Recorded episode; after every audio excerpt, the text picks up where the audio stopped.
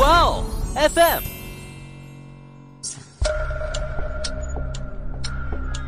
事件众说纷纭，案情扑朔迷离。思彤邀你一起走入案件现场，在娓娓道来中，用身临其境之感还原案件真相。凌晨四点的香港，一名清洁工正在德福花园 C 座五楼的楼道里打扫着卫生。忽然，只听见“啪”的一声，楼道里的灯灭了。四周顿时陷入一片黑暗，清洁工猛地僵住，他开始感到害怕，渐渐急促的呼吸声在寂静的黑暗中显得十分诡异。清洁工在害怕什么呢？是那盏在一个月内无缘无故坏了十三次的楼道灯。每当这盏灯坏掉的时候，清洁工都会听到那阵急促的脚步声。可不管这脚步声走得有多近啊！清洁工都从来没有看到过人的身影。果然，这次清洁工又听到了那阵脚步声。在恐惧中，他迅速朝楼外冲去。可正当他推开一扇楼道的门，快速关上，准备继续往下一层楼跑去的时候，那紧追着他不放的脚步声却猛地在这扇门后停止了。清洁工突然觉得自己的双脚像是绑着铅球似的，怎么都挪动不了一步。正当他急得冷汗直冒的时候，就听身后的门吱呀一声被推开了，一个女人的声音在清洁工身后传来：“等等我，我今天还没倒垃圾。”惊恐的清洁工慢慢扭头看向身后。却发现那里什么都没有。大家好，欢迎收听《爱因斯坦》，我是思彤，我是某某。相信大家也发现了啊，我在节目的最开头呢，讲了一个有些灵异的小故事。对不起。那个可能是女鬼那个角色啊，就说的那句“我还没倒垃圾”，真的让我没绷住。我就说看你一直捂着嘴，不好意思，不好意思，因为我是在想啊，这个鬼真的好爱卫生啊。你这么一说，是有点出戏啊。但这个故事呢，不是我为了做效果故意虚构出来的啊。什么意思？这是发生过的吗？真的是发生过的？哎，对，它是从今天要讲的真实案件中呢摘出来的。呃，但并不是我们的主线内容啊，我们的主。线案件呢是香港德福花园的舞狮命案。那话不多说了，直接进入案件时间。一九九八年七月二十二号的下午，九龙湾德福花园 T 座顶楼天台的门被推开了，一个女人走了进来。她神情平静，或者说呢，已经没有什么事情能再让她拥有喜怒哀乐了。就这样，女人没有一点犹豫，缓缓地踏上了没有护栏围挡的天台边缘。德福花园四周的居民很快就发现了站在楼顶上的这个女人，有些居民呢就开始劝女人要冷静，有些居民则是赶紧报了警。也就这样，香港九龙中区海傍警署接警后，便立刻派出了几名警员赶往了德福花园。可很遗憾啊，等警员们到达的时候呢，女人已经躺在了冰冷的水泥地面上，刺目的鲜血正从她的头部不停的往外流。也在这个时候呢，不知道是哪位居民啊，就通知了医院，医护人员呢也在警员之后来到了现场。那经过医生的诊断呢，就确认女人已经死亡了。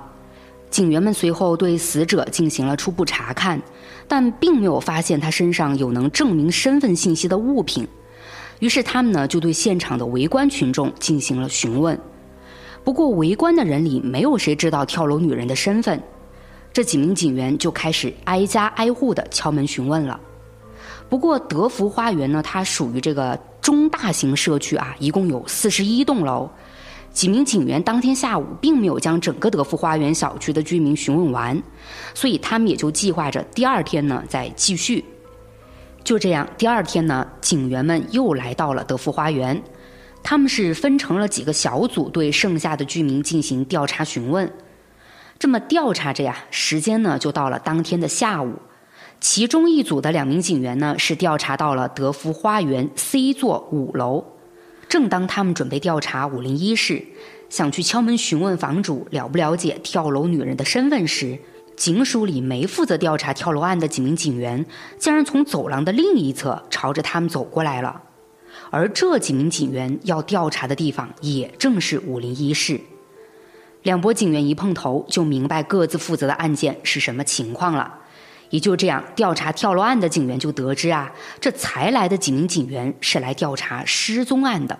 嗯，失踪案，对他们是在昨天上午接到的失踪报警，而这失踪案呢还是两起。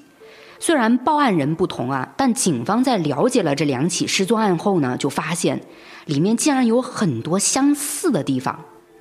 呃，我就先来说第一起失踪案，时间回到七月二十二号的上午。一名中年男人面色焦急地来到了警署报案，说自己的妻子林春丽在一天前失踪了。而当警员更具体地了解了男人和他妻子的情况之后呢，就意识到这个男人啊不简单。那这个男人到底是谁呢？他就是香港知名上市公司乔威集团董事局的主席许金镇。许金镇在当时呢，可以说是要钱有钱，要地位有地位。那这样一个大人物的妻子突然就失踪了，警方也明白他们耽误不起什么，于是警署呢立刻将许金镇妻子的失踪进行了立案调查。也在调查中呢，警方就了解到，四十九岁的林春丽也是乔威集团的董事之一。而许金镇最后一次见到妻子林春丽呢，是在七月二十一号的上午。当时林春丽和他一起去了公司，但林春丽并没有待多久就离开了。而在林春丽离开公司前呢，他告诉许金镇，说自己啊要去银行取七十七万港币的现金。这个七十七万港币啊，在一九九八年不用说，就是一笔超级无敌大巨款了。对。但许金镇听到林春丽说要取这笔钱的时候呢，他并没有去询问林春丽，哎，取这么多钱要计划做什么呀？他没去问。这个不去问啊，也主要是因为这笔钱对许金镇夫妻俩来说呢，并不算是特别多。除此之外，就还有一个原因，许金镇并不觉得老婆取点钱去花有什么奇怪的。可这天晚上，许金镇都忙完公司的事情回到家了。却怎么都没见到林春丽回来。许金正说呢，自己在那个时候联系了很多人，什么他们双方的父母啊、共同的朋友啊之类的，嗯，但却没有人知道林春丽去了哪儿。许金正这个时候就对林春丽的失踪有了不好的猜测，毕竟林春丽失踪前啊，跟自己说要去取那么大一笔钱，那难道是妻子取钱之后遇到什么穷凶极恶的歹徒了吗？许金正还跟警方透露，说自己和妻子这个身份啊，也确实容易受到一些威胁，特别是担心被绑架。嗯，这么听下来啊，确实感觉就林春丽被绑架的可能性很大哎。嗯，不过这个许金正他等了整整一个晚上啊，都没等到绑匪的电话。他在熬到天亮之后呢，就不打算再等下去了，所以才慌慌张张报的警。那警方呢，就对许金振说的这些做了分析。他们一开始啊，确实也认为取了巨款失去联系的林春丽，其实很大可能是被绑架了。即使失踪当天这个绑匪啊没有联系许金振，但不代表之后不会联系吧？而除了绑架这个推测之外呢，警方还有一个推测，那就是也不排除林春丽被歹徒抢走现金之后已经被杀害了。哎呀，这个走向越来越不妙呀！嗯，可就在警方叫这个许金镇回家继续等绑匪电话，同时呢，他们还想立刻针对之前的推测展开调查的时候啊，警署竟然又来了一个焦急的中年男人。这个男人也说自己的妻子在一天前失踪了，又是一起失踪案啊，这么巧？对，这个呢就是第二起失踪案了。失踪的女人叫蔡秀珍，是在七月二十一号的中午。突然和家人失去联系的，而且值得注意的是啊，蔡秀珍家也是经济条件很好的那种。除此之外呢，就还有一个非常诡异的巧合了，蔡秀珍在失踪前也在银行里取走了一笔现金，是二十二万港币。哦，这更巧了。没错，也就因为这两起失踪案高度相似，就让警方彻底警觉起来了。他们认定这两起案件有可能不是普通的失踪案。那这下警方更不敢耽搁了，是立刻对林春丽和蔡秀珍展开了全面调查。当时的调查方向呢，主要有两个，一个是调查和确认林春丽、蔡秀珍他们在失踪前去银行取钱的情况，因为警方从两个人都取出了大额现金的角度去分析呢，是认为他们的失踪和钱绝对有很大关联。如果他们是被胁迫取款，那么通过银行的监控，或许能查到嫌疑人的线索。而另一个调查方向呢，就是对林春丽和蔡秀珍的社会关系进行排查。警方想要找到林春丽和蔡秀珍他们社会关系上的交叉点。先来说警方去银行调查的取钱的情况。根据两名失踪人员的丈夫提供的银行账户信息呢，警方是分别去了两家银行。也在这两家银行里呢，确认了林春丽和蔡秀珍在失踪前，也就是七月二十一号，的确是在不同的银行里分别取走了七十七万和二十二万港币的现金。这之后，警方又查看了那个时间段的银行监控，发现林春丽和蔡秀珍在取钱的时候啊，脸上的神情呢都比较悠闲，感觉他们不像是受到过胁迫。而且在监控视频里，也只是看见林春丽和蔡秀珍单独前往银行的身影，并没有别人陪同或者被人尾随。不过有一点倒是比较奇怪，就不管是林春丽还是蔡秀珍啊，他们在取钱的时候都和工作人员说过这么一句话：他们说这笔钱很快就会存回来的。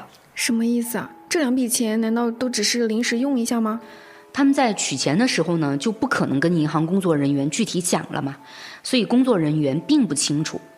但警方根据在两家银行获得的信息呢，就认为啊，当下查清楚林春丽和蔡秀珍为什么需要这么多钱才是最重要的。这或许呢，就是他们失踪的原因。但很可惜呢，当时警方获得的线索还是比较少，他们在这两笔钱上并没有什么头绪。接下来我就再来说这个警方对林春丽、蔡秀珍的社会关系进行的排查。这排查下来，竟然让他们有了重大发现。警方是发现失踪的林春丽和蔡秀珍竟然相互认识，而且还不只是认识这么简单，他俩的关系啊是非常要好的朋友。除此之外呢，警方还发现林春丽和蔡秀珍之间还有一个交叉点。那就是他们有一个共同的好友，这个人叫徐顺琴。他们三个人的关系，用现在的话来说啊，就是闺蜜死党。那眼下闺蜜三人有两个人都失踪了，警方就想找这个徐顺琴来了解一下情况。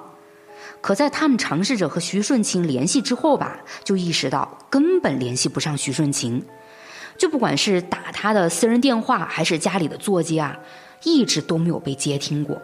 我的天，不会是徐顺琴也出事儿了吧？嗯，毕竟闺蜜三人组已经有两个人失踪了嘛。现在徐顺琴也怎么都联系不上，警方当时也确实有了不太好的预感。于是他们在查到了徐顺琴的地址后呢，就立刻赶了过来。结果没想到，就在德福花园 C 座五零一门口碰见了调查跳楼案的同事了。感觉这个案件写满了巧合呀。这个案件里啊，没有最巧，只有更巧。就后面还有呢。啊，那现在呢，站在五零一室门口的警员们就敲响了房门。他们一边敲门，一边是大声叫着徐顺琴的名字。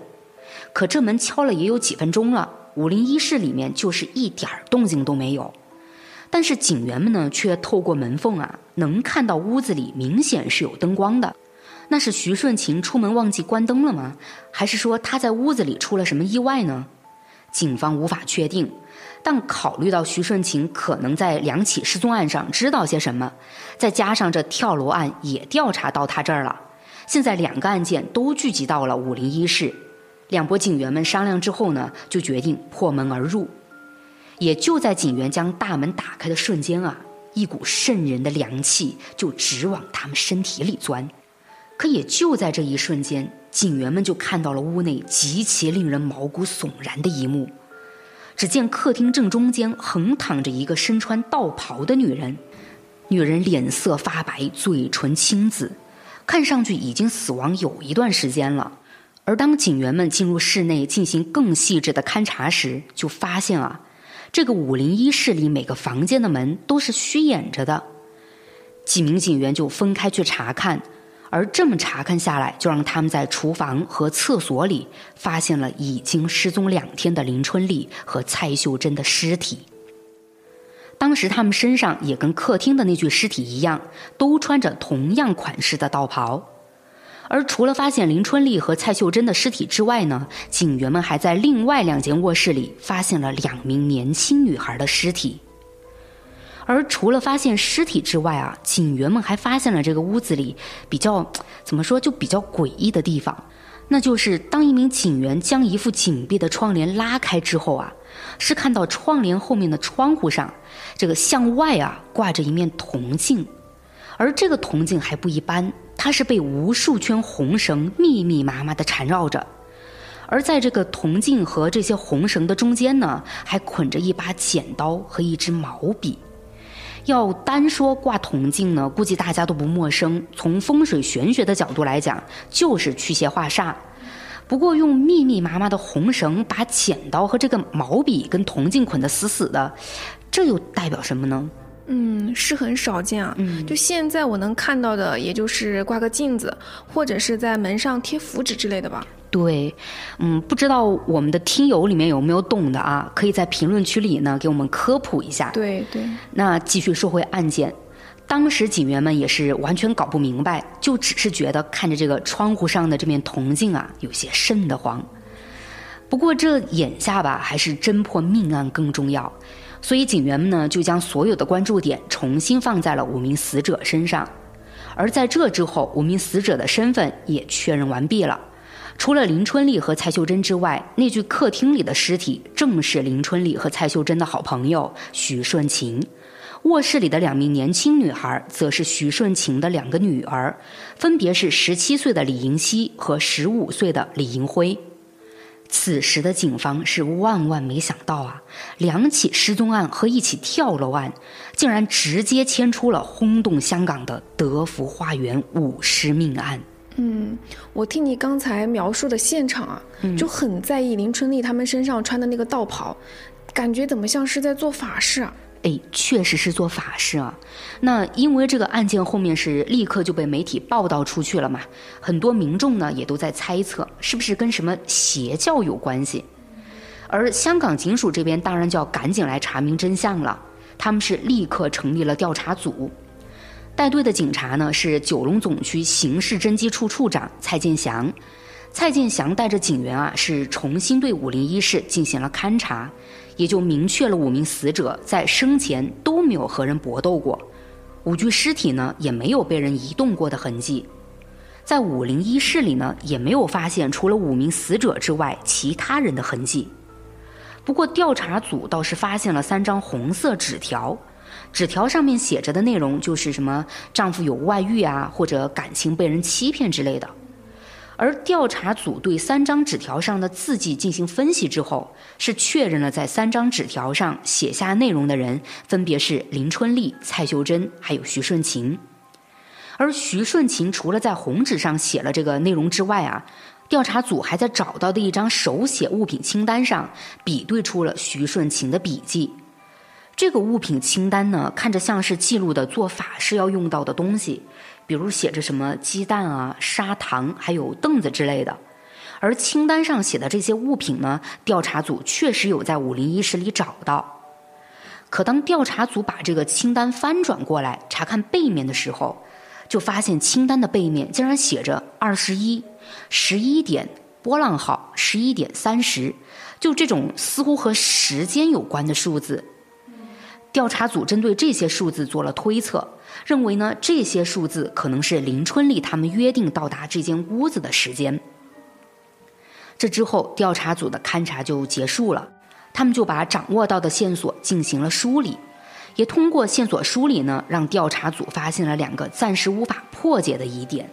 第一个疑点是呢，调查组有发现武林一室现场有做法式残留的痕迹，而林春丽他们三名成年死者都穿着同样款式的道袍，那是否五人的死亡和某个宗教有关系呢？第二个疑点是，法医通过初步尸检明确了五名死者全身上下都没有明显伤痕，而调查组在五零一室却并没有找到任何致命毒药。那五名女性到底是因为什么死亡的呢？要想知道他们的真正死因，调查组只能等待法医做进一步尸检。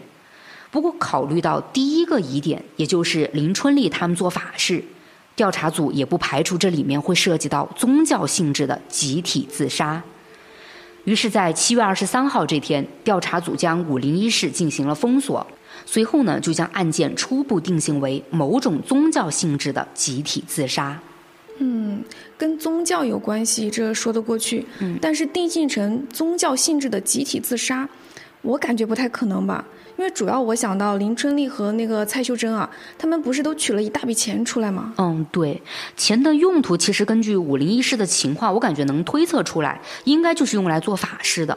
但再怎么做法事，怎么就没有这两笔钱的后续了呢？因为我想到你之前说的，林春丽和蔡秀珍都跟银行那边就提到过，钱很快就会存回来的。嗯，对。所以我猜啊，这笔钱应该是做法事需要用到的道具之类的吧？那也就不太可能会被烧掉啊，或者是支付给谁。但现在的实际情况就很奇怪啊，那么多现金去哪儿呢？也没看到调查组就是在房间里面发现钱吧？嗯，你这个重点确实抓得非常重点啊。嗯，我还补充一个细节，就是调查组啊是有发现徐顺琴啊也在七月二十一号那天从银行取过一笔钱。嗯，看吧。而且他也和林春丽、蔡秀珍一样提到过自己会再把钱存回来，但是在说法上呢，徐顺琴有些不一样。他是说自己在办完正事之后就会立刻把钱存回来。办完正事。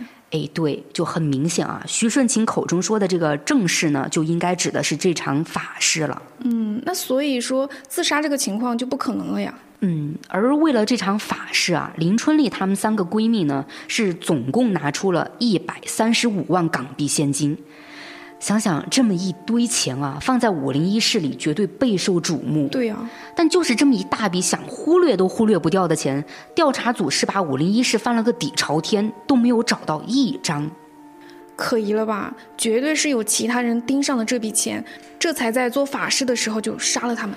哎，所以调查组也就觉得啊，三个人都说会把钱重新存回去，怎么他们就自杀了呢？嗯，再说还有那么多的钱啊，不可能凭空消失吧？唯一能解释得通的，就只能是现场还有其他人存在。可调查组的负责人蔡建祥就纳闷了：最开始他们勘察武林一室的情况，不没发现什么其他人的活动痕迹吗？难道是漏了什么？蔡建祥想来想去呢，就决定再带队把武林一室更加全面细致的查一遍。那也就在调查组等待法医对尸体做进一步尸检的时候呢，他们也就重新前往了五零一室。而这一次调查组用了一些查验痕迹的刑侦技术手段，果然啊就有发现了，原来这个屋子里有被人为刻意清理过的痕迹，这就说明案发现场一定有第六个人存在。在调查组有了这个发现之后，法医那边也给出了五名死者具体的死亡原因。法医是在他们的胃液、肠道里检测到了氰化钠，也就是说，五名死者都是服毒死亡。可在面对五名死者的死因上，调查组呢却没像最开始那样去认为这是宗教性质的集体自杀了。毕竟事实摆在那儿嘛，五零一当时还有第六个人存在，这也能解释得通为什么屋内没有看到疑似毒药的东西，或者检测出装有毒药的器具。毕竟啊，如果是林春丽他们五个人想要自杀，也绝对不会有人还刻意就撑一口气，把他们吃的毒药都清理得干干净净的。对，真相只能是现场的第六个人去做了所有的清洁工作。嗯，不过这里也涉及到让调查组无法确定的推测了，也就是五名死者的服毒行为到底是自愿呢，还是被强迫呢？或者说他们是在毫不知情的情况下吃下了被放毒的东西呢？我觉得自愿绝对可以排除。嗯，不过调查组他们呢，也还是要把多种可能给这个假设出来嘛。所以他们呢，就为了明确五名死者的服毒行为到底是出于哪种可能，就去对死者的亲属们进行了询问，想要从亲属们的口中呢，了解到这几名死者生前的行为举止和平时的情绪之类的，就看有没有促成自杀的可能。嗯。那也就在这场询问中呢，调查组就了解到，徐顺琴、林春丽和蔡秀珍，他们都没有精神方面的疾病，这也就说明他们的行为比较稳定，也没有会因为受了刺激就轻易产生放弃生命的念头。除此之外呢，调查组也意识到，这三个人的家境啊，在香港都算得上是顶层了。而他们用钱方面呢，也都没有赌博欠款的债务，根本不涉及到走投无路选择自杀。特别要说这个徐顺琴，他两个女儿呢也还很优秀，那徐顺琴又怎么会想着和女儿们一起自杀呢？所以从这些迹象来看，这起案子就彻底排除了集体自杀的可能。摆在调查组面前的就是一桩残酷的谋杀案。嗯，的确很明显了。对，不过一九九八年的德福花园还没有安装这个监控，调查组在当时呢就没办法确定到底还有谁去过五零一室。但是现在大家都清楚了嘛，五名死者在五零一室是进行过一场法事的，那五零一室的第六个人很可能就是五名死者非常信任的专门做法事的人。也就因为这个推测呢，调查组是将排查重点放在了风水先生还有神棍这些类型的人身上。那经过一番排查呢，警方就从徐顺琴的一位朋友口中得知啊，徐顺琴有一个自称是茅山道士的男朋友。这个所谓的茅山道士呢，化名叫毕清，据说他懂得一个叫种金术的法术。这个种呢，就是种地的种。那这个法术呢也很好理解，就是用钱来生出更多的钱。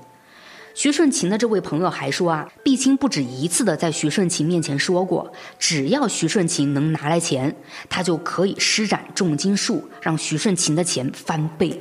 不是这种话都信啊？哎呀，这种法术啊，我们当然知道是假的。很多说自己有法术的人，到最后被揭露呢，不都是江湖骗子吗？嗯。但是在当时啊，这个茅山道士毕青，他要让徐顺琴相信自己，那绝对还是展示过自己的法术的，要不然徐顺琴凭什么相信他嘛？也对。不过这个法术当然就是毕青使用的一些小手法，或者就是学的一些变魔术的这种招数。反正不管怎么样，毕青的最终目的就是获得徐顺琴的信任，然后能骗一笔是一笔。唉，结果呢，就是徐顺琴确实相信毕青了，但我们的调查组啊，那肯定是不会信的，反倒是将毕青划入了嫌疑人的名单中。那接下来调查组的目标就很明确了，就是要找到这个茅山道士毕青。可他们在整个香港查了一圈，都没有发现毕青的踪迹。这时调查组就认为呢，有可能毕青杀人后携带巨款已经逃离香港了。也因为有了这样一个推测呢，调查组就去查看了毕青在案发前后的出境记录。而这一查就发现啊，在案发后毕青是才离开香港，但具体是去哪儿呢，就一无所获了。可就在调查组想组织警员对毕青的具体行踪展开追查的时候呢，谁都想不到的是，毕青竟然回香港了，并且还主动来到了警署。他这是自首了？诶，还不是自首啊！毕青反而是专门回来跟警方说明情况的。他告诉调查组呢，说自己是一家贸易公司的老板，茅山道士这个身份以及自己会一点法术啊，这些话啊，都是他吹牛的。说实话，一点都不意外。嗯，事实上呢，毕青在法术上面就只是学了个皮毛。你说他不懂吧，也还是能说点像不像样的内容出来。反正骗人是没问题的。也就因为这样呢，毕青就壮着胆子把什么做法事啊、替人算命消灾啥的弄成了自己的副业。反正钱不嫌多嘛，做着正经生意的同时还能赚点外快，也挺好。也就因为这个副业，毕青慢慢的做出了经验，他也就在某个机缘巧合下认识了徐顺琴，又因为他俩关系更进一步了，毕青呢也就知道了徐顺琴的另外两个闺蜜，也就是林春丽和蔡秀珍。这俩是各种不差钱的富太太，而且这种富太太呢，也特别信玄学、命理什么的。碧清这个时候就明白，只要他们信，那就绝对代表着他们的钱特别好赚。于是碧清就打起了林春丽和蔡秀珍的主意。让碧清没想到的是，能从富太太们手中赚钱的日子很快就来了。是有这么一天。碧清从徐顺琴的口中得知了林春丽和蔡秀珍正处在感情困扰中，于是呢，他就故意向徐顺琴吹嘘自己的五鬼运财术，说这个法术啊，不仅能钱生钱，还能帮人解决情感困扰。那徐顺琴当时是非常信任碧青的，所以她就想着自己男朋友这么厉害，肯定能解决闺蜜们的情感问题，于是她立刻将碧青推荐给了林春丽和蔡秀珍。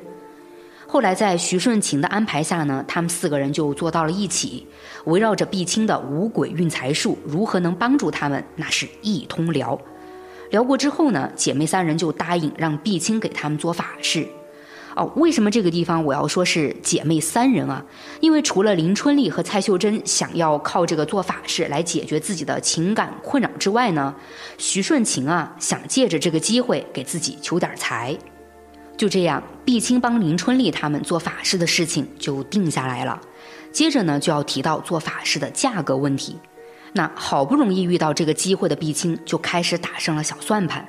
他当然不可能开出一个做法事的友情价。碧青是跟他们说呢，这场法事有一定难度，他要收做普通法事两倍的钱。而碧青开出的这个价格，包括徐顺琴在内的闺蜜三人组啊，是完全不在乎的。他们直接就点头同意了，然而这场法事却并没有做成。碧青不还有个外贸公司嘛？嗯，对。在筹备做法事的那段时间里，外贸公司的生意突然忙起来了，于是毕青就将做法事的事情往后延了。可他却没想到，这么一延下去，林春丽他们三人竟然就死了。不是，毕青的意思是说，他没有给林春丽他们做过法事啊？对。可之前不是说调查组就是查到案发之后，毕青刚好就离开了香港吗？他踩着这个时间离开香港是干什么去啊？嗯，毕青说呢，这是巧合，因为那天他刚好因为公司业务去出差了，所以才会离开香港。可他没想到啊，就在自己看新闻的时候，竟然看到说香港发生了一起诡异的舞狮命案。而当他细看这个新闻的时候呢，也就立刻发现死掉的五个人竟然都是自己认识的。甚至新闻里还说，案发现场有做过法事，这一下就让碧清感到不妙了。他担心自己跟徐顺琴的男女朋友关系，还有自己这个对外宣称的茅山道士身份啊，会让警方怀疑自己是凶手，所以才会急忙赶回香港，主动到警署说明情况。而碧清呢，也很诚恳地跟调查组讲，自己愿意百分之百的配合调查。但调查组听完毕青说的这些呢，也没有将他从嫌疑人名单上划掉。他们是对毕青离开香港之后的行踪进行了细致的调查。调查下来呢，确实是发现跟毕青的说辞完全吻合，而且还有相关的人员可以为他的行程作证。也就这样呢，毕青的嫌疑是彻底被排除了。嗯，这悬疑感一下就起来了。案发当天做法事的第六个人的身份又继续沉迷了。没错，这下调查组在案件的调查上呢就陷入僵局了。毕竟毕青这条线啊是错的。武林一室里做法事的第六个人到底会是谁呢？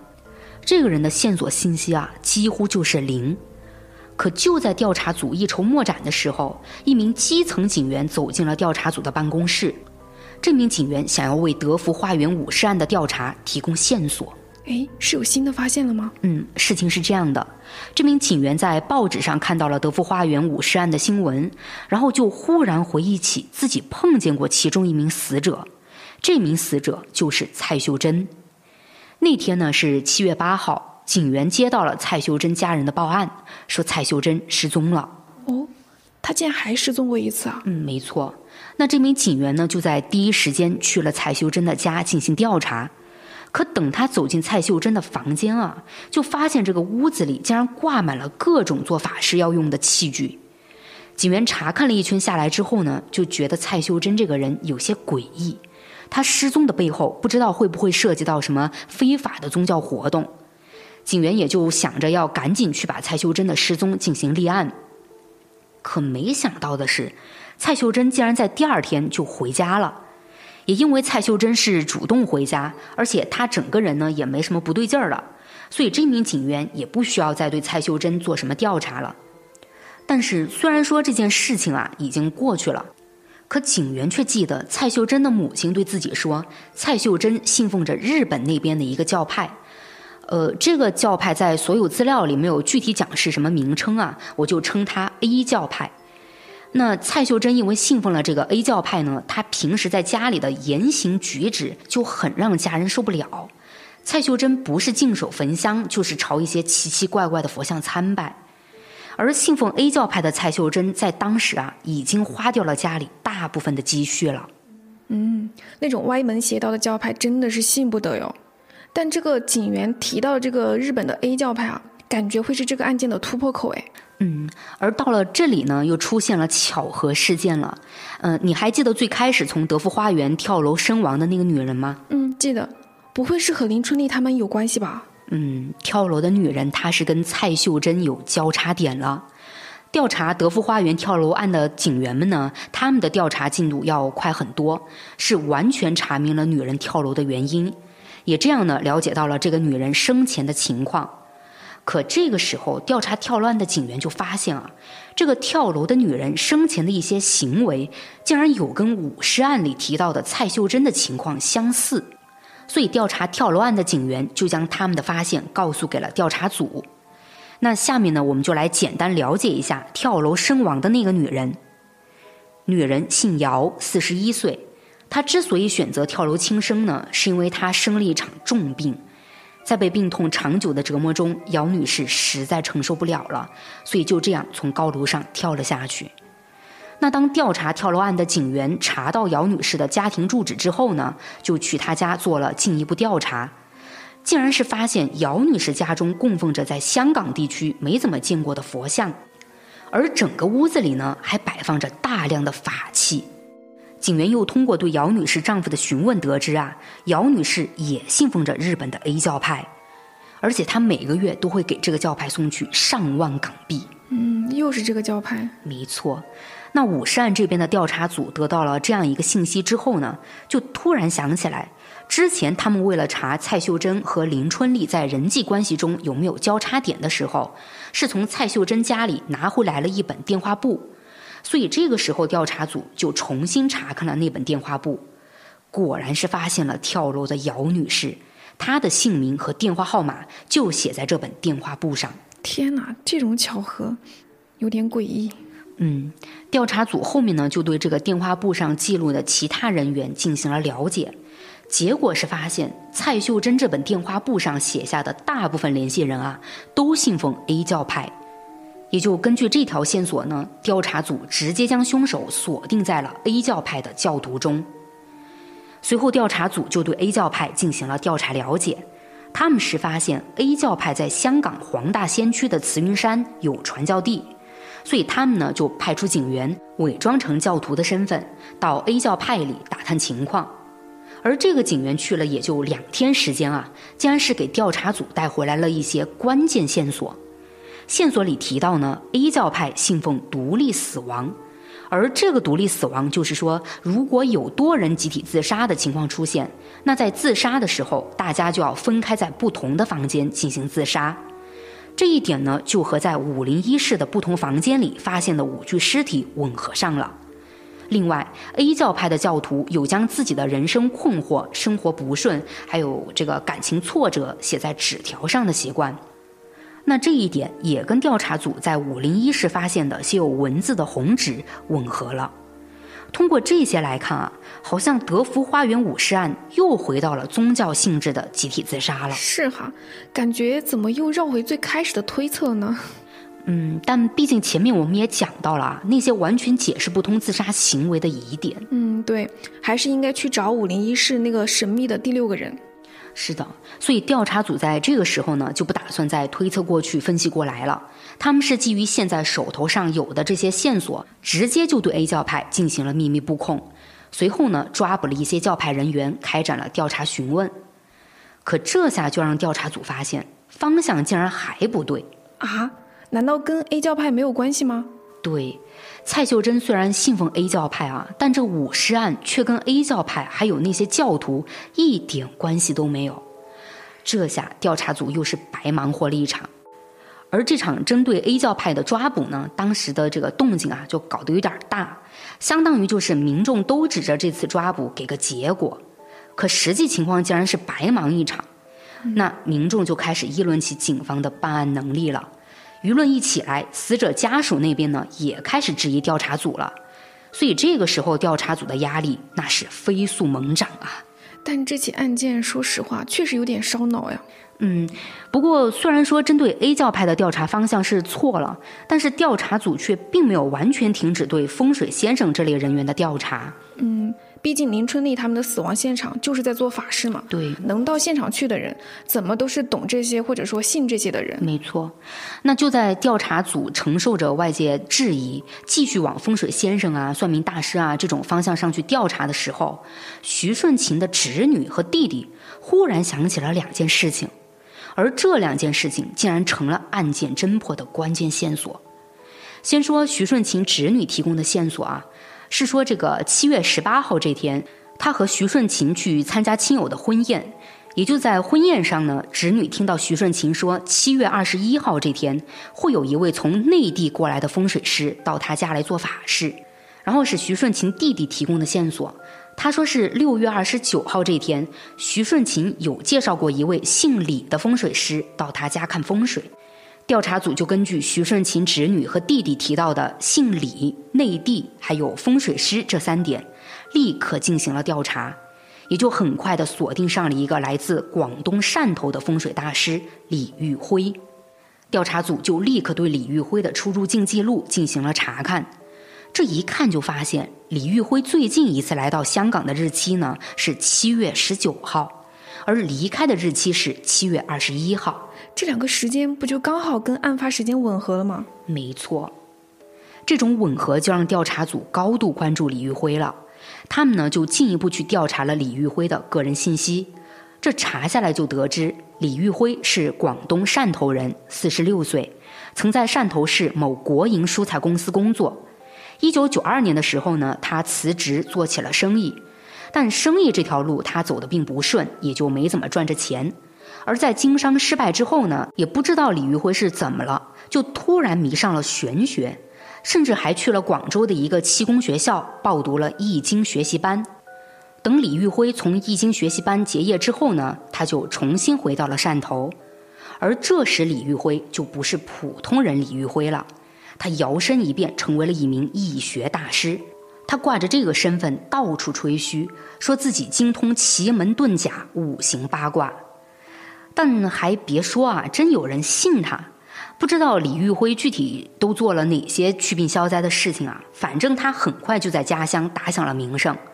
而到了一九九五年呢，李玉辉是到了香港，他当时是来看望住在九龙城猴王岛的妹妹。而李玉辉的这个妹妹啊，竟然跟他一样，也是靠给人看风水、算卦啥的赚钱，生意竟然很不错。李玉辉的妹妹甚至还在家里设坛，吸引来了很多人到他家祈福。那李玉辉看到妹妹这边这么风生水起的，他就决定和妹妹合作。也就这样，李玉辉在香港呢就打出了汕头风水大师的名号。在兄妹俩合作期间呢，李玉辉也就开始频繁的给当地人测字、卜算吉凶了。慢慢的，他在香港就站住了脚。短短几年时间里啊，李玉辉就赚了至少二十万。调查组通过掌握到的这些信息呢，就立刻联系上了李玉辉。原本他们是想让李玉辉来警署接受调查的，但在电话沟通的时候呢，李玉辉就告诉调查组，说自己啊现在在内地，这个出入境手续的办理呢也刚好出了点问题，这段时间都没法去香港。调查组听到李玉辉说的这些话，自然不会相信，但为了不让李玉辉对他们的调查有任何抵触情绪。调查组就说是这个徐顺琴的家人提到了李玉辉，所以想要了解一下他跟徐顺琴、林春丽还有蔡秀珍之间有没有什么接触，对他们呢都了解多少。李玉辉就告诉调查组，说自己跟徐顺琴并没有什么太多的交流，只是受到过林春丽的邀请。当时约定的时间呢是七月二十二号去徐顺琴的家里做法事，但就在约定做法事的头一天下午，有一个自称是林春丽朋友的徐姓男子来李玉辉家登门拜访了。这位徐先生就告诉李玉辉说，林春丽之前跟他约定的七月二十二号的法事取消了，而这位徐先生呢还给了李玉辉三千港币作为违约金。李玉辉收下这笔钱的当天，又因为内地有事情，所以就在这天晚上，也就是七月二十一号的晚上返回了内地。李玉辉还说自己因为经常在香港给人占卜算卦，所以香港呢也算是他第二个故乡。这里发生的事情自己也关注着，所以他也清楚德福花园武士案的情况。但李玉辉表示呢，自己在这个案子上是一点线索都提供不了的。不过，如果调查组有什么需要他协助的，他一定会全力配合。嘿呦，这话说的还挺漂亮的。嗯，那调查组是不是就要对李玉辉提到的那个许先生展开调查了呀？感觉他突然出现，不让李玉辉去做这场法事，就很可疑。这个徐先生啊，不管是不是林春丽的朋友，但能肯定的是，他一定认识林春丽三人。要不然他们做法事的事情，这个徐先生是怎么知道的呢？嗯，而且我还感觉啊，他来找李玉辉，绝对是背着林春丽他们来找的，目的就是让做法事的计划正常进行，但不能让李玉辉到场。这个徐先生呢，就可以借着做这场法事，然后把林春丽他们都给杀了。哎，你这样分析是感觉也有这种可能啊，但你其实忽略了一个时间点。李玉辉说是七月二十二号到徐顺琴家去做法事。但是你有没有想到徐顺琴他们是什么时候死亡的？什么时候呀？是二十一号啊，忘记了吧？哦，对对哦。嗯，所以你刚才推测的那些，如果是放在二十二号，那就不成立了。毕竟二十一号林春丽他们就已经死亡了。啊，那这就有没有一种可能啊？徐顺琴他们跟李玉辉啊约定好在二十二号做法事之后呢，又找了一个人在二十一号给他们做法事啊？所以姓徐的那个男人啊，也不排除就是二十一号给林春丽他们做法事的人吧？他是凶手的嫌疑也还是很大的。但是你不觉得，如果这个姓徐的男人是凶手，那他来找李玉辉就有些说不通了吗？因为要真是他在二十一号杀了林春丽他们啊，不应该赶紧逃跑吗？怎么还会想着特地过来通知李玉辉二十二号不用去做法事呢？这不是直接把自己就暴露了吗？嗯，你这么说也是哈。哎呀，我怎么感觉自己有点混乱了，已经分析不出来了，CPU 都要烧了。呃，我们还是交给调查组啊。实际调查上呢，调查组当时并没有关注那个从李玉辉嘴里说出来的许姓男子。呃，我这一通怀疑他，结果调查组直接就不关注了呀。嗯，因为调查组更在意李玉辉，他们是去查了这个李玉辉通行证的情况。结果是发现李玉辉的通行证是双程证，而且并没有到期。那在通行证完全没有问题的情况下，李玉辉怎么在电话里去跟他们说自己出入境手续在办理上出问题了呢？李玉辉在说谎。这么一来的话，他就是刻意不想去香港见警察，或者说是不敢。嗯，不排除这种可能。调查组就觉得李玉辉有些可疑了，于是他们就搜查了李玉辉在九龙城猴王道的住处。也就是在这个地方啊，调查组发现了一条蓝色尼龙绳，而这条绳子竟然成为了关键证据。还记得林春丽当初去银行取款的那个七十七万吗？啊，这笔巨款太记得了。嗯，那跟在李玉辉家里搜出来的蓝色尼龙绳啊，就是捆那七十七万现金的绳子。当时调查组拿到这根绳子之后呢，就对绳子的使用场景有过很多猜测。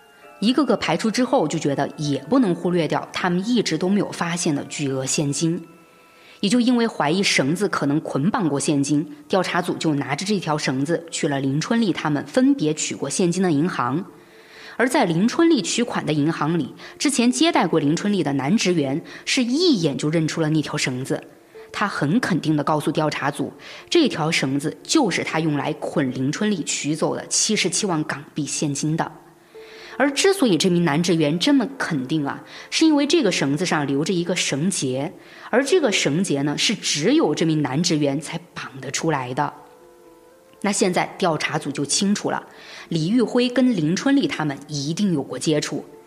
也就在调查组认为李玉辉跟武尸案有所关联之后呢，调查组在刑事侦查的手法上有了高科技的帮助。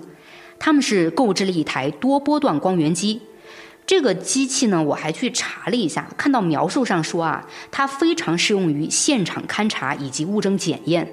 而且对现场指纹、足迹、血迹、火药残留物的微量物证的寻找和搜索有很好的检验效果，甚至啊还能检验出来消失、被涂改的字迹。嗯，但是调查组现在想用这个机器去检验什么呢？他们呢回到了案件最开始的地方——德福花园 C 座的五零一室。调查组是拿着机器从屋子里到屋子外，没放过任何一个角落的进行了检测。因为最开始也有讲到啊，调查组是发现这个屋子里有被人为打扫过的痕迹，派警员去一点一点的勘察痕迹呢，难免啊会有疏漏。但经过这台机器这么一检测下来，竟然就发现了李玉辉来过五零一室的痕迹。调查组是在屋内的一扇房门上发现了李玉辉的指纹，就这样，李玉辉正式成为德福花园五尸命案的重点嫌疑人。调查组呢也立刻对李玉辉实施了抓捕。不过要说这个李玉辉啊，还是非常狡猾的。毕竟我们知道啊，他早就回内地了。而对于他回了内地的哪里呢？调查组是在之前那通电话里没有旁敲侧击出来。现在李玉辉对于调查组来说就是踪迹全无。那调查组为了能尽快将李玉辉逮捕归案呢，就向内地公安机关申请了协助办案。而在这之后，调查组就开始推测李玉辉的行踪了。他们围绕李玉辉的个人经历和社会关系进行了分析，最后是认为李玉辉可能会去的地方有三个：一个是他当年下乡插队的海南，一个是广西南宁的亲戚家，最后一个地方呢是湖北通城。之所以确定湖北通城啊，是因为李玉辉以前在通城救过一个化名叫做王胜的男人。这个王胜对李玉辉一直很感激，所以就不排除王胜会为了报恩而帮助李玉辉。那为了不让李玉辉有任何逃脱的可能，调查组就分别派出了警员前往了三个地点进行侦查，同时呢，也向这三个地方的公安机关申请了协助办案。结果一连几天，海南和广西南宁这两个地方一直都没有李玉辉的踪迹。不过好在啊，湖北警方这边在进行了细致的侦查后，是有了重大发现。他们是在王胜家附近发现了疑似李玉辉的身影，湖北警方立刻振奋起来，随后就对李玉辉的抓捕进行了周密的部署。最后是在九月十九号的深夜，将李玉辉抓获了。被捕之后的李玉辉就被押回了广东汕头接受审理。而李玉辉在被汕头警方提审的时候呢，他是表现的十分嘴硬啊，就说自己跟德福花园五尸命案没有关系，他还说自己又不缺钱，也不可能去做杀人劫财的事情。而当警方问他为什么要逃跑的时候，李玉辉就乱编了一通，先说是什么有这个黑帮成员要害他，然后又说香港警方在打给他的电话里呢一直威胁他。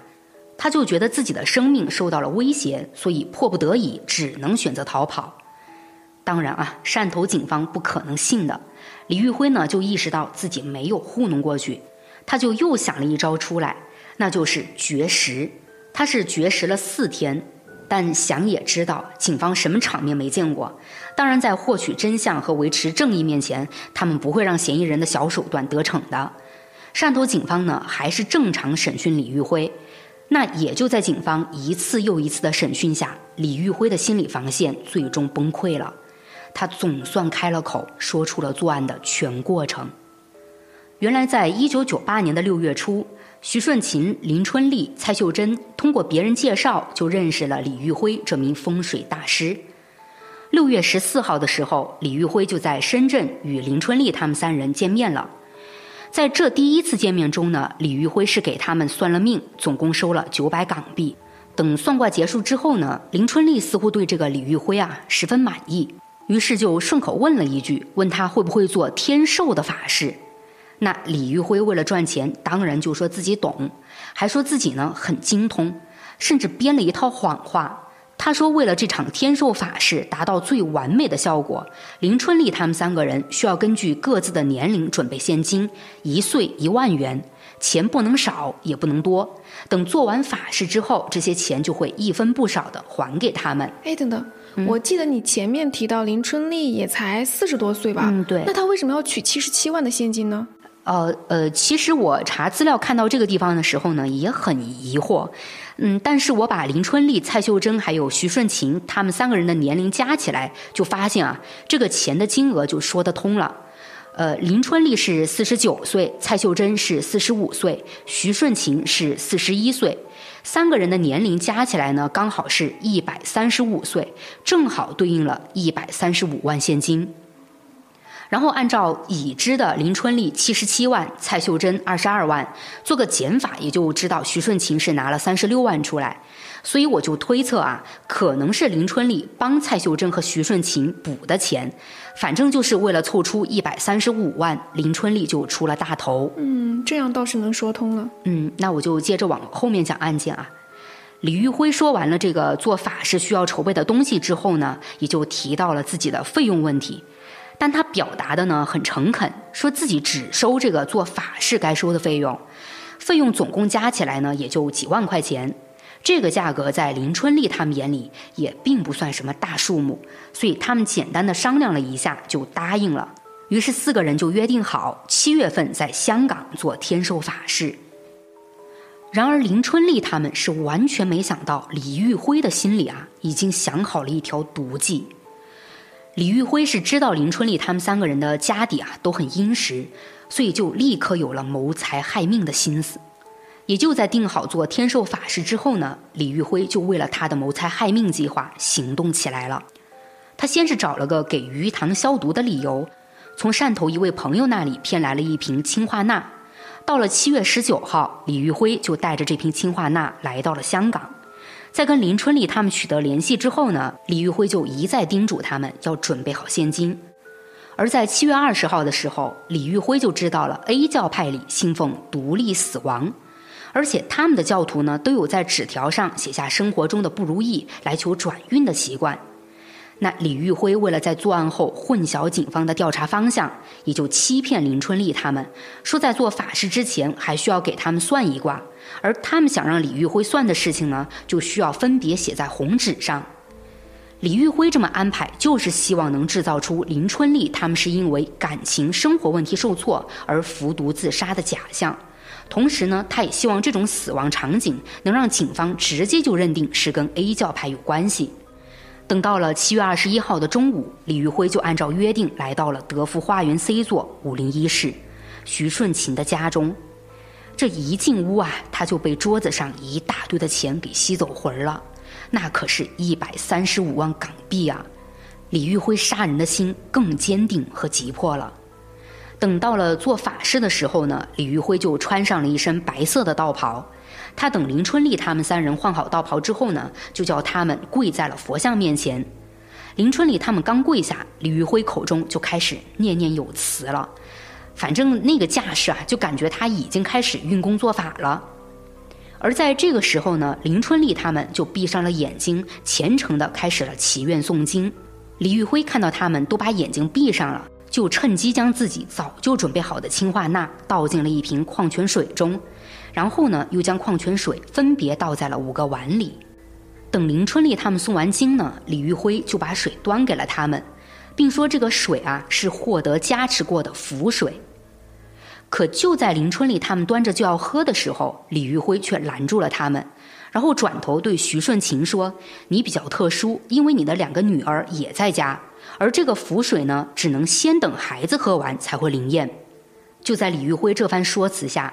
徐顺琴就同意让两个女儿先喝，而当两个女孩喝完水之后呢，李玉辉就安排他们走入了各自的房间，并且叫他们就在房间里待着，绝对不能出来。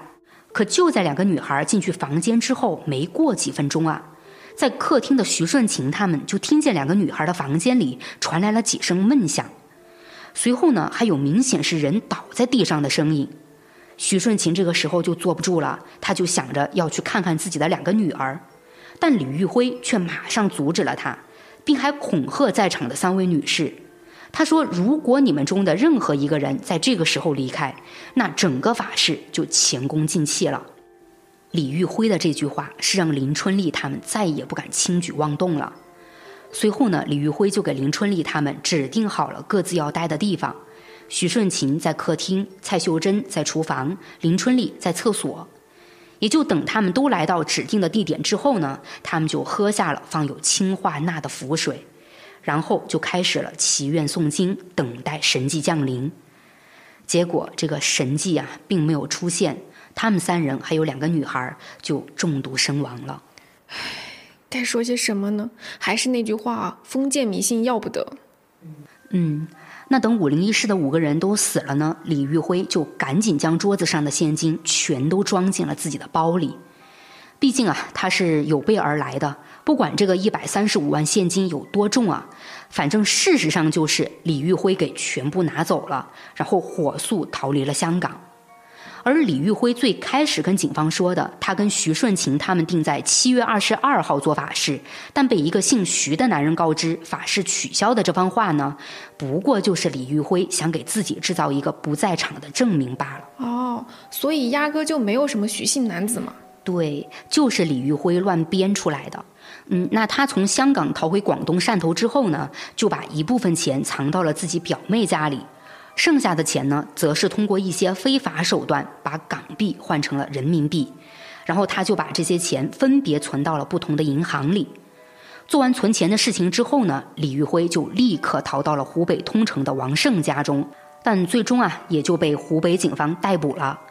而要说到那笔巨款呢，李玉辉在躲藏期间根本就没怎么花过。等案件侦破之后，湖北警方是追回了港币六十万和人民币六十六点六万，他们把这些钱移交给了香港警方，最后还给了被害人家属。那现在德福花园五尸命案的真凶落网了，李玉辉也要面对法庭的判决。那是一九九九年的三月二十三号，汕头市中级人民法院对李玉辉故意杀人抢劫一案公开作出一审判决。判处李玉辉死刑，剥夺政治权利终身。这之后不到一个月，李玉辉就被执行了死刑。嗯，但虽然这个德福花园五十案侦破了啊，可笼罩在德福花园的恐怖阴影却还一直存在着。甚至这个德福花园小区啊，都开始变得很邪性了。据说呢，那是在两千年左右发生的一件事儿，是有一名电工到德福花园来维修电线。他当时正站在一个木梯上，拿着电钻修理墙壁顶部的电线，结果这梯子吧，竟然莫名其妙的晃起来了。他就赶紧扶着墙往下看，想看看是谁这么没素质在摇他的梯子。电工这一看啊，就看见一个大约三十多岁、扎着马尾的女人，正一边摇着木梯，一边朝他露出诡异的微笑，那笑容别提多瘆人了，直接是把电工给吓出冷汗了。他赶紧将手里的电钻扔向了女人，同时呢，立刻跳下木梯朝大楼外跑去。一直到他和另一位在附近小区工作的同事会合，电工才松了口气。等他情绪稍微平复下来之后呢，他就想着自己的这个维修工具啊还在楼道里，于是就拉着这位同事跟他一起回去拿。可当电工他们回到现场之后，就发现之前扔向女人的那把电钻竟然离奇的插在地板上。这一幕是把电工给吓坏了，他慌乱地收拾好自己的工具，就和同事迅速离开了。但后来这名电工才知道，跟他一起回去的这名同事呢，竟然有阴阳眼。同事是等电工情绪完全稳定之后才告诉他的，说当时啊，他回去收拾工具的时候，同事有看见一个女性的灵体正坐在楼道的角落里。这。真实性估计没多高吧？啊，我们可能觉得是有些假啊。但刚才这个灵异事件，还有我在节目开头讲的那个小故事，都是案发之后在德福花园居住工作过的人在接受媒体采访的时候说的。这个我们就当德福花园的怪谈来听吧。嗯，不过呢，我倒是想衔接一下一九七九年德福花园 C 座在修建过程中发生的一起惨案。嗯，还有故事啊？嗯，对，当时呢是一九七九年的七月二十二号，正在修建中的德福花园 C 座是发生了一起重大事故。六名男工乘坐升降吊机去八楼的时候呢，升降吊机就突然失灵了，开始急速下降。就这样，这六名男工当场死亡了。而在十九年后，也就是一九九八年的七月二十一号，还有二十二号，德福花园不就发生了五十命案，还有一起跳楼命案吗？而死亡的六个人，你想啊，都是什么性别？女性啊？嗯，六名女性。嗯，而且我查资料的时候还有看到这么一种说法，说在五尸命案上，法医给出的林春丽他们的死亡时间其实是在七月二十二号。哎，他们不是在七月二十一号喝的毒水就死了吗？是，绝大多数案件资料呢都是讲的二十一号林春丽他们喝了毒水，没多久呢就死了。提到二十二号他们死亡的案件资料呢，我是没查到能去证明这个时间的内容啊。但如果七月二十二号是林春丽他们五名女性的死亡时间，那你看啊，二十二号德福花园死亡的女性就正好是六名，不就跟七九年，也就是十九年前死亡的六个男工成了同地点、同月、同日死了吗？而且还别说啊，真就有街坊邻居议论了，他们就说会不会是以前惨死的六名男工来找新娘了？哎呦，大家的脑洞才开得大呢，就什么都能联系到一起。是，但这个呢，也确实给德芙花园增加了一些灵异色彩。不过还是像你刚才说的吧，就当做怪谈听听。嗯，案件成功破获了才是最重要的。这倒是。OK，那最后呢，还是来到了我的影视剧推荐环节哈。就我不确定这起案件有没有改编电影，但就整个案件听下来，我立刻就想到了今年四月份才在香港上映的一部电影。片名叫做《命案》。这部片子呢，讲述的就是一位看相师和杀人犯之间的故事。剧情内容不仅围绕着杀人案，还有风水命理等等，就是这些元素哈。就网上对这部片子的评价也都很不错。就喜欢这一类题材的听友们，就强烈建议大家一定要去看看。嗯，那今天呢，我就和某某聊到这儿了。欢迎大家点击订阅、收藏啊！也欢迎大家多多评论互动哦。我们下期再见，拜拜，拜拜。